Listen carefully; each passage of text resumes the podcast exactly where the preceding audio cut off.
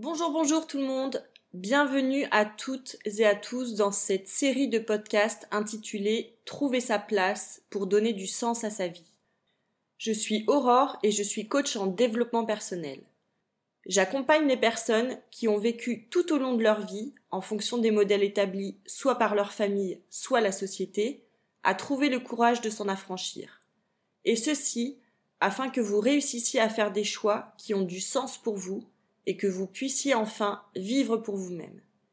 Cette série de podcasts est née de questions que j'ai recueillies auprès de vous. J'y répondrai le plus simplement avec mes mots, mon expérience et vos histoires. Sujet du jour, notre intérieur. Waouh, ça fait longtemps que j'ai pas écrit de podcast.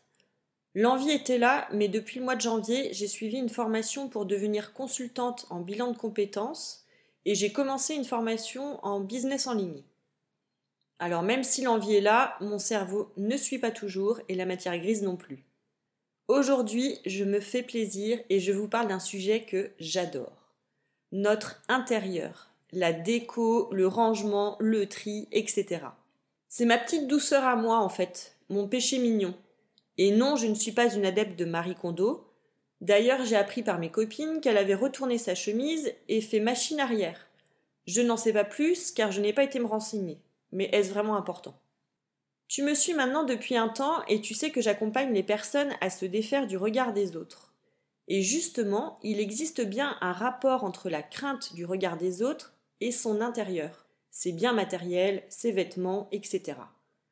Car la première chose qu'un invité voit en entrant chez toi, c'est ton habitat, la manière dont il est agencé, la peinture, les matières, les couleurs, le choix des meubles, le choix des objets, et j'en passe. Chaque objet qui compose ton intérieur est un reflet de toi. Et l'objet peut correspondre à un souvenir, par exemple. J'ai quatre petits éléphants blancs dans mon salon. Mon père me les a ramenés d'Afrique quand j'étais enfant. J'y tiens, car cela me rappelle qu'il pensait à moi alors qu'il partait naviguer pour de longs mois. La décoration peut te rappeler ceux que tu aimes. Avec le confinement, j'ai été coupée de mes amis physiquement. J'ai eu envie d'imprimer plein de photos d'eux et de les exposer dans un endroit de passage où je peux donc les voir quand je veux. Une amie a refait également son intérieur en jaune et en orange car elle a longtemps vécu en Afrique et elle a eu besoin d'apporter cette chaleur, cette douceur de vivre qu'elle avait connue dans sa maison actuelle. Les matériaux qui composent tes meubles parlent pour toi aussi. J'ai beaucoup de bois chez moi car il me renvoie à la chaleur, au chalet de montagne avec le feu de cheminée. J'aime aussi ce matériau car il est vivant. Il bouge, il change de couleur et se modifie avec le temps. Si je te parle du bois, c'est parce qu'il a joué un rôle important pour moi. J'ai beaucoup été dans le contrôle. Alors oui, le contrôle de moi, et aussi le contrôle du matériel, de mes affaires. Et étant petite, je me rendais malade si je salissais mes affaires, alors imagine quand je faisais un trou. Pour moi, le bois a été un super guide en lâcher prise. J'ai acheté une table en pin il y a deux ans, et j'ai bien pris soin avant de l'utiliser de mettre les produits spéciaux pour ne pas l'abîmer.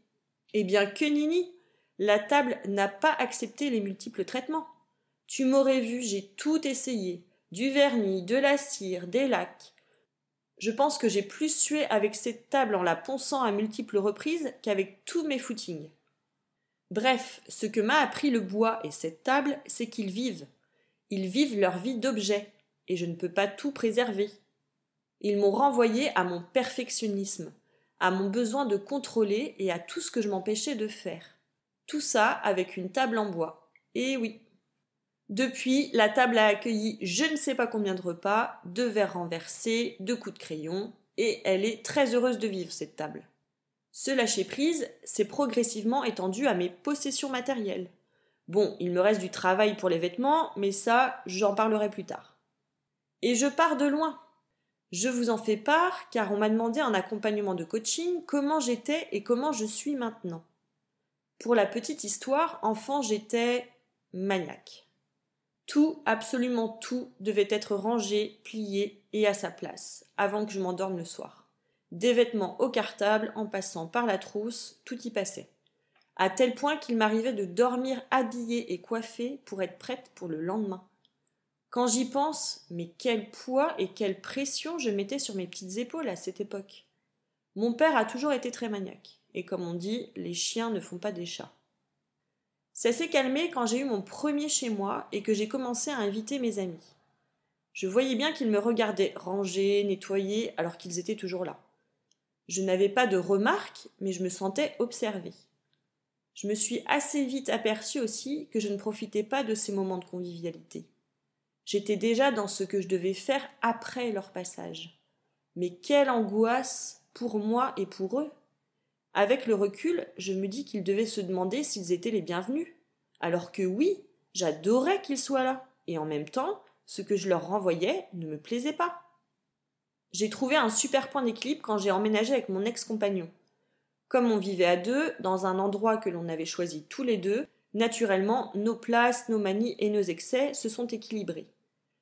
Je pense que cela vient du fait que je voulais qu'il se sente autant chez lui que chez moi, et lui de même. Se sente chez nous, en fait. Par contre, nous avons eu des ajustements, et je ne vous le cache pas, moult discussions bien terre à terre sur le ménage, les courses, le rangement. Je crois que tout a été épluché pour trouver la paix. Et cette conversation autour de la maison, elle est fréquente autour de moi, que ce soit pour des personnes en couple ou vivant seules.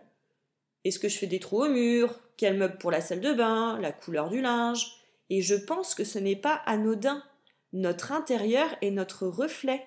D'ailleurs, le mot intérieur parle pour lui. Pour ma part, j'ai fait et refait ma déco à chaque grande étape ou changement de ma vie un changement de ville pour des études, un changement de travail ou encore une séparation. Les objets ont le pouvoir de montrer qui l'on est à un temps donné. J'ai eu une passion pour le framboise à l'adolescence, je voulais du pétillant et en plus c'était une affirmation ce framboise. J'ai d'ailleurs refait toute seule ma chambre sans l'aide de personne. Après sont venus le jaune et le orange avec mon premier logement d'étudiante. Ces couleurs me renvoyaient à du dynamisme, de la chaleur avec les amis que j'accueillais chez moi. Je suis ensuite passée au vert quand j'étais à Paris, comme par hasard. Je pense que je manquais de verdure et d'espace, et je pense que cette couleur m'apaisait aussi.